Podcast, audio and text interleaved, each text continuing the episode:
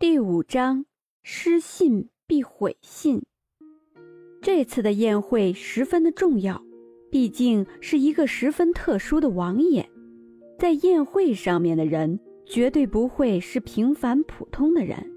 只要张洛尘能够在宴会上面与某一个皇子交好，那么张洛尘在府中的日子一定会比现在好很多的。虽说不能够和张逸晨平起平坐，但是也能够与张逸晨抗衡一下。在张逸晨面前说话也不需要小声小气的了。张逸晨这里只怕是行不通的。要是他一个庶女想要去参加宴会的话，必须要靠自己的父母、父亲还是母亲呢？张洛尘毅然决然地选择去找父亲。几日后，三所苏安的生辰到了，王爷府张灯结彩，但是正主却在皇宫里面。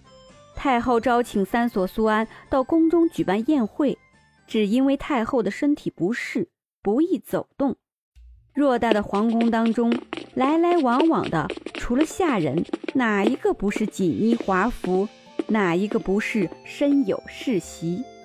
第一次到皇宫来的张逸晨走在母亲的身后，而张逸晨的旁边正是张洛尘。张逸晨没有想到，张洛尘竟然会去找张父，哭死哭活的，非得要参加宴会。虽说张父知道张洛尘的目的非凡。但是看到那梨花带雨的哭相，实在是不忍心拒绝。况且这是自己的亲女儿呢。宴会开始了，张逸晨因为家世的原因，距离所谓的那个三所苏安王爷十分的近，只要稍稍侧目就能够看得到那人。三所苏安王爷的头发是金黄色的，不可思议的颜色，而且眼睛一只黄色，一只蓝色。这样的眼睛，这样的头发，绝对是一个异类。放在古代，绝对就是一个妖孽。是的，这个人就是一个妖孽。他的面容，只不过一眼就会让人难以忘记。若不是张逸晨亲眼所见的话，永远不会相信会有这么美的男子。是的，美。他轻启朱唇，便能勾起你的爱意。他眉目微闭，可令你一见倾心；他微微一笑，便可以倾国倾城。如此貌美的男子，张逸晨相信绝对是个兽。今日乃皇叔生辰，侄儿祝您寿比南山，福如东海。一名蓝衣男子起身，端起酒杯，脸上的笑容十分的自信。谢谢。三所苏安微微点头，这口音真是对不起。张逸晨无法恭维，这种口音怎么说呢？张逸晨就算是在现代的车站站上一整年，估计都听不到这样的口音，太奇葩，有一种山东和河南人混合的感觉，隐约当中似乎还能够听到一点点湖南的味道。如此奇葩的口音，说实话，虽说有点奇怪，但是还是很好听的。张逸晨看了看那个起身的皇子，当看到他的那一张面容的时候，张逸晨就知道了这个人等会儿要说什么了，不自觉地将手中的手帕捏了捏，神情也变得凝重了起来。到底是应该等着他说下去，还是张逸晨先发制人呢？略微想了想，张逸晨摇摇头，还是算了，等他说下去吧。王叔。今日是您的生辰，侄儿有一件事必须要说。趁着这个时候人多，而皇子扫了扫女眷一席，转身说道：“而且张逸晨张大小姐不在这里，我就直言不讳了。”张逸晨坐在张夫人的旁边，眼睛里面燃烧着怒火。这个大傻戳，明明张逸晨就在这里，他究竟是不是眼睛瞎掉了？对了，张逸晨一下子变得太快了。从胖子变成一个身体标致、脸蛋漂亮的姑娘，一时间分辨不出来是一个挺有力的理由。张将军，鄙人不才，实在配不上张小姐。这封信我还是归还给您吧。所有人哗然，看着皇子，简直说不出任何一句话出来了。这是一个多蠢的皇子，才会在王爷的宴会上面说要退亲的事情。转眼，所有人的眼神又移到了张夫人身边那个身形标致的女子，众人半张着嘴，准备看好戏。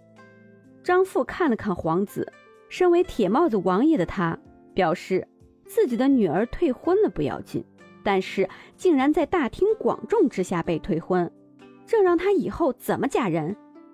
张逸晨身边的张洛尘悄无声息地瞄了张逸晨一眼，看到张逸晨脸上的表情很尴尬，他就放心了。张逸晨深呼吸一口气，心里有点慌神，但是刚刚想到。这名皇子见到张父，语气还要弱下来一点，这代表这张父的身份还是很高的。既然身份高，那就不能够丢脸了。而且照这个样式看，皇子一定和张父成对立的党羽。如果这样，张逸晨就更加不能够服输。皇子果然有自知之明，在下真是佩服。张逸晨站了起来。脸上带着若有若无的笑容，是你刚刚要说自己配不上张逸晨的，这样就别怪张逸晨借用这一点了。众人再次的哗然，空气当中没有火药味儿，那还有什么味道？现在两人绝对就是针尖对麦芒。皇子有点愕然，这个人是谁？这个体态轻盈，这个美貌仅仅次于张洛尘的女子是谁？看清楚了张逸晨坐的位置，好样的，他知道了，这个人就是张逸晨。哐当一下，脑子里完全空白了，这是怎么回事儿？前一段时间见到张逸晨的时候，还是一个大胖子，丑的跟什么一样，现在怎么突然一下变得这么好看了？没有想到张逸晨瘦下来竟然会如此的美丽。刚刚悔婚是不是做错了啊？看着张逸晨的脸，绝对就是纯天然、无添加、无公害的啊！相比下来，旁边的张洛尘脸上那种胭脂味儿太重了，心里暗自的想着，也不知道悔婚到底是对还是错。毕竟现在的张逸晨是真的好看。不过呢，刚刚张逸晨说的是什么？他说：“皇子果然有自知之明，这是什么意思？”张逸晨是说：“知道你配不上我，赶紧给老子滚！”对了，看你这么明白事理，在下真是佩服你啊！真的是这样的吗？那张逸晨绝对是以下犯上啊！张逸晨，你什么意思？难道张逸晨不应该是哭着喊着说：“皇子对不起，有什么地方我做错了，你告诉我。”我改，但是张逸晨并不是这样的。张逸晨有令人骄傲的身份，有自命不凡的傲骨，他不能够低头。皇子，我是顺着你的意思说的啊。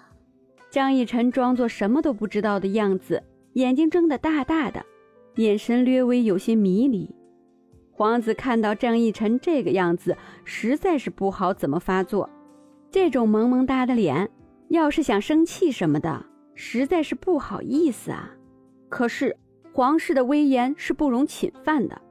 张逸晨，你不就是说我配不上你？顺着他的意思，就是这个意思。张逸晨不用狡辩，所有人都听到了刚刚张逸晨说的话。一堆的人看着张逸晨还有皇子，吞了吞口水，拿好了桌子上面的一把瓜子，开始嗑了起来。好戏开始了，坐在张逸晨身边的张夫人用眼神瞥了一眼皇子，嘴角轻蔑的一笑：“奕晨只不过是奉承你一句，皇子怎么这么说呢？若非刚刚皇子的意思是这样，奕晨会这样说吗？”张夫人脸上挂着浅浅的笑容，不算是很明显，但是能够让人读到她嘴角那意味深长的心理。